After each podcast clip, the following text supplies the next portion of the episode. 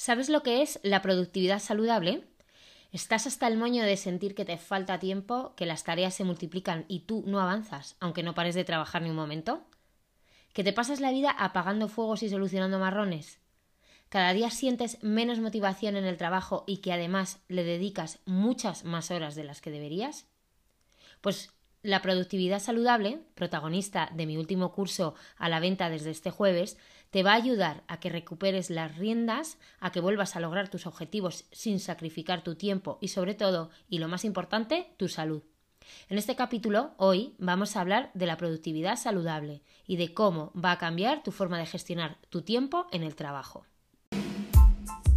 Bienvenida al podcast de Orden en mi vida un lugar donde hablamos de todo lo necesario para lograr la vida de nuestros sueños a través del orden físico, la planificación, la vida sana, la paz mental, la ley de la atracción y mucha, mucha, muchísima gratitud. Si no quieres que la vida te arrolle, sino que quieres dirigirla, este es tu lugar. Quizá te sorprenda saber que la palabra productividad y yo tenemos una relación de amor-odio desde hace años. Sí, te sorprenderá porque parte del contenido que creo para Orden en mi vida se basa en la planificación y en la gestión del tiempo y, por tanto, en la productividad. Y la relación amor-odio viene por el miedo que le tengo a la palabra, o más que miedo, el respeto. Porque creo que cuando uno piensa en productividad, le viene a la mente la imagen de un millón de trabajadores en una fábrica en cadena trabajando a destajo para producir lo máximo en el menor tiempo posible. Y eso es justo la antítesis de lo que llevo buscando desde hace años. Por eso, cuando llegó el momento de poner nombre y apellidos al curso eh, que salió ayer a la venta en mi web, le di mil vueltas y analicé todos los pros y contras de incluir la palabra productividad en el título. No quería que la gente tuviera la idea de que se trataba de un curso para trabajar más, obviamente. Pero es que después de haber estudiado tanto sobre productividad en los últimos años, Creo que todos deberíamos conocer, practicar y defender el concepto de productividad saludable. ¿Qué es la productividad saludable? La productividad saludable es aquella que nos permite alcanzar todos nuestros objetivos y llevar a cabo nuestras responsabilidades sin sacrificar nuestra salud a cambio. La productividad saludable es aquella que podría resumirse en la famosa frase de no se trata de hacer más, sino de hacerlo diferente. Porque lo que tienes, o mejor dicho, como lo has hecho hasta ahora, te trae estrés o apatía, te trae la horrible sensación de no llegar a nada, de un desequilibrio entre tus distintas facetas, personal, profesional, etc. Así que mm, así me he sentido yo en muchísimas ocasiones. Es más, eh, hubo una época en la que tenía omnipresente el pensamiento de que hacía muchísimas cosas, pero ninguna la hacía bien. Porque tratar de hacer bien una conllevaba desequilibrar la balanza eh, pues en mi vida personal o en mi vida profesional. Como que descuidaba esa otra, otra faceta. Tampoco te voy a decir que haya conseguido el equilibrio perfecto, porque hay veces que no queda más remedio, porque conscientemente, muy conscientemente, me he organizado mal y toca apretar el paso en una dirección para que luego, pues bueno, vuelva todo a su lugar y la balanza se equilibre nuevamente. Por ejemplo, ahora mismo, trabajando como autónoma, para mí misma, la línea entre mi tiempo de trabajo y mi tiempo libre es tan, tan, tan fina que la traspaso continuamente. ¿Eso qué implica? Pues que a veces tenga que dedicar horas de lo que se supone que es mi tiempo libre, o que antes era mi tiempo libre, para trabajar pero siempre es porque previamente he disfrutado de actividades personales en el tiempo que se suponía que era de trabajo. Por un lado, eso es una grandísima ventaja, ya que con un horario fijo pues sería impensable quedar con una amiga a comer y alargar la sobremesa entre semana, pero también un arma de doble filo, porque a la larga me puedo ver sintiéndome de nuevo culpable por no saber organizarme correctamente y estar otra vez pues sacrificando tiempo personal eh, con trabajo. Todo esto te lo cuento para que veas que al final la clave es el equilibrio, o más bien ser muy consciente de que la clave es el equilibrio, el equilibrio entre lo personal y lo profesional. Cada vez hay más empresas que defienden favorecer el ambiente laboral de distintas maneras para que sus trabajadores pues, se sientan más a gusto y respetados porque está demostrado pues, que trabajan mucho mejor. Eso también es promover la productividad saludable y por tanto requiere un importante cambio de chip, sobre todo dependiendo en qué sociedad estemos o en, qué ámbitos nos, nos estemos manejando. Porque vuelvo a repetir la frase de no se trata de hacer más, sino de hacerlo diferente. En el nuevo curso expongo dos conceptos que me parecen fundamentales para entender esto. Por un lado, cómo gestionan su tiempo personas consideradas de alto rendimiento y en contrapartida hablamos del síndrome del trabajador quemado o el burnout. Este último, por desgracia, es más que común. Probablemente, si no lo has sufrido en tus propias carnes, conoces a personas que sí. Yo, por ejemplo, lo he sufrido en dos ocasiones y no es agradable, te lo aseguro. Esa sensación de, de día de la marmota en el trabajo, de no saber muy bien qué, mm, qué estás ahí y por qué, cuando podrías estar haciendo otras cosas más interesantes esa sensación de no estar haciendo nada bien cuando antes eras un hacha en eso, o de que te exigen mucho más de, que, de lo que luego te valoran y por supuesto de lo que te pagan. ¿Te suena? La falta de motivación conlleva una bajada de rendimiento brutal. Cuanta menos motivación, menos implicación. Cuanta menos implicación, más probabilidad de cometer errores. Y cuanto más errores cometemos, pues mm, ya sabes más probabilidad de recibir broncas, quejas o críticas y tú, aunque suene raro porque la falta de interés eh, es lo que en el fondo estás demostrando, te sientes aún peor. Vale, ya tenemos todos claro que es el síndrome del trabajador quemado. Ahora, vamos a ver cómo la productividad saludable puede ayudarnos a evitar llegar a ese fatídico punto. ¿Por dónde empezamos? Pues yo empezaría por analizar, por un lado, mis responsabilidades laborables, ya sea como autónoma o trabajando por cuenta ajena.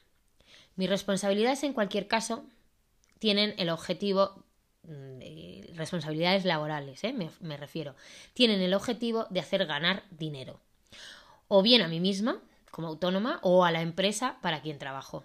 Y por tanto, esas son las realmente importantes. ¿Sabes realmente cuáles son esas tareas o esas actividades eh, que hacen ganar dinero.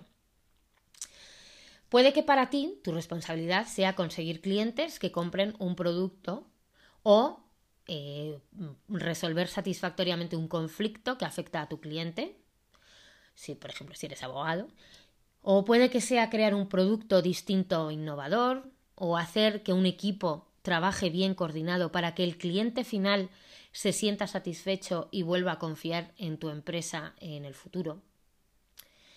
¿Tenemos ya más o menos claras nuestra responsabilidad principal o responsabilidades? Porque, claro, por ejemplo, puede que tengas el objetivo de vender o crear X cantidades, pero también si eres responsable de un departamento, de hacer que tu equipo trabaje bien, de que todos vayan a la par, que el equipo cumpla fechas, esas también son tus responsabilidades igualmente, y si las gestionas bien, te llevarán a cumplir con tu objetivo principal. Así que todas esas son tus tareas principales. Vale, ahora ya tenemos nuestras tareas, nuestras responsabilidades y las tareas que conllevan, claramente. Entonces, tendríamos que analizar ahora qué tipo de trabajo son. En el curso hablamos de trabajo de identificar si nuestro trabajo es más bien creativo o de gestión. Y en el caso de tener ambos tipos, toca valorar si el trabajo más relacionado con nuestra principal responsabilidad es de un tipo u de otro. Por ejemplo, si eres diseñador, tu trabajo es claramente creativo. Si tu trabajo es de administrativo, es totalmente gestor. Pero, ¿y si eres como yo en la actualidad creadora de contenido online? Pues teniendo en cuenta mi verdadera responsabilidad, que es ganarme el pan y pagar mis facturas, la principal sería crear productos, que es un trabajo obviamente creativo. Pero, oye, hay que venderlos y eso conlleva un trabajo gestor. Así que debería decir que un 60-70% de mi trabajo sería trabajo creativo y un 40-30 sería un trabajo de tipo gestor. ¿Por qué es importante saber esto? Porque un trabajo creativo requiere más nivel de concentración que uno gestor. Es decir, en un proceso creativo, una interrupción puede suponer un bajón en el ritmo de trabajo que cuesta luego mucho recuperar y por tanto pues es necesario un periodo de concentración más largo. En el trabajo gestor, aunque se necesita concentración, por supuesto, puede ser solo para determinadas tareas, como mm, pues yo sé, contabilizar unas cantidades o terminar un informe, no sé. El caso es que son ratos o momentos puntuales dentro de una jornada y que el resto se puede lidiar con las interrupciones, tipo llamadas, visitas, yo que sé, em, que ayudar a un compañero. Siendo conscientes de esto, toca averiguar cómo se comportan nuestros niveles de energía a lo largo de la jornada. Puede que te cueste coger el ritmo y que hasta media mañana y un par de cafés después no consigas un buen nivel de concentración o que en cambio por las mañanas llegues con bastante más energía, que luego decae hacia el mediodía, toca fondo justo después de comer y empiezas a recuperarte a media tarde. Teniendo identificados nuestros puntos álgidos y nuestros puntos mínimos de energía y sabiendo qué tipo de trabajo y concentración requieren nuestras principales responsabilidades, organizaremos nuestra agenda de modo que las tareas más complejas y sesudas caigan en horas de máximo nivel de energía y concentración y las más prácticas o incluso automáticas en las horas de bajón energético.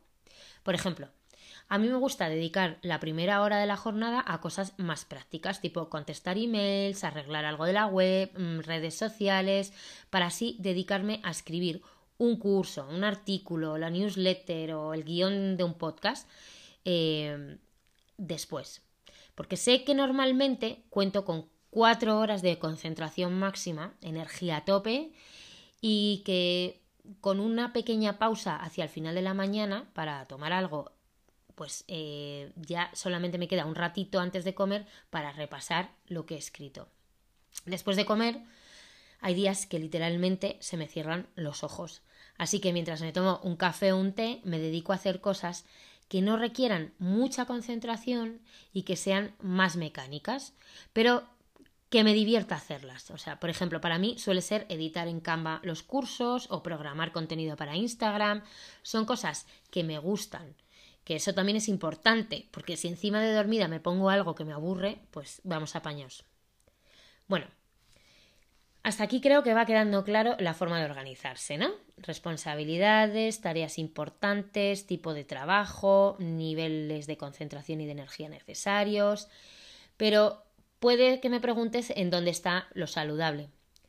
Lo saludable está en que no has metido a capón tus tareas, sino que te has tenido en cuenta, a ti. Has tenido en cuenta lo que necesita tu cerebro para realizarlas.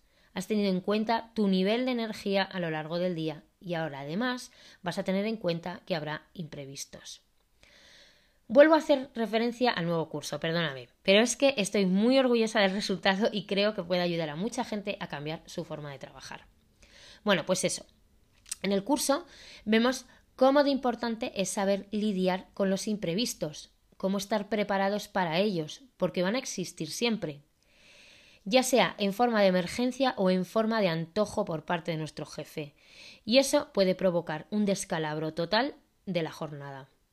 Sin embargo, si tu agenda está bien organizada, bien planeada, como aprendemos en el curso, si sabemos analizar el imprevisto y su naturaleza, lograremos que el impacto sea mucho más leve y que si vamos a ciegas o como locos durante el día, te aseguro nos arruina la jornada. Personalmente, los imprevistos eran lo que más estrés me producía. Pensaba que lo tenía todo bajo control y ¡pum! Caído de la nada, ahí delante tenía en mi mesa el marrón del día. ¿A qué te suena, verdad? Aquí tenemos dos opciones. O cagarnos en todo lo que se mueve, y perdón la expresión, y añadir el enfado al estrés, o agarrar el toro por los cuernos. Eso también es productividad saludable. Es productividad saludable ver cómo de urgente es realmente ese marrón. Es productividad saludable valorar si es imprescindible meterlo a capón en nuestra agenda y mover lo que teníamos previsto o esperar a dentro de unas horas o incluso mañana para hacerlo sin perjudicar al resto de nuestro trabajo. Con una agenda bien planeada, vas a saber si puedes o no asumirlo. Y además justificar ante quien te lo manda o exige el por qué. Y eso te aseguro que no tiene precio. Por lo tanto, y para recapitular todo lo que hemos hablado en este episodio, productividad saludable es aquella que se alcanza gracias a un sistema de trabajo en el que nuestros niveles de energía y de concentración marcan el paso a la hora de organizar una agenda con unas tareas que previamente han sido analizadas para saber de qué tipo son, su importancia y por tanto prioridad.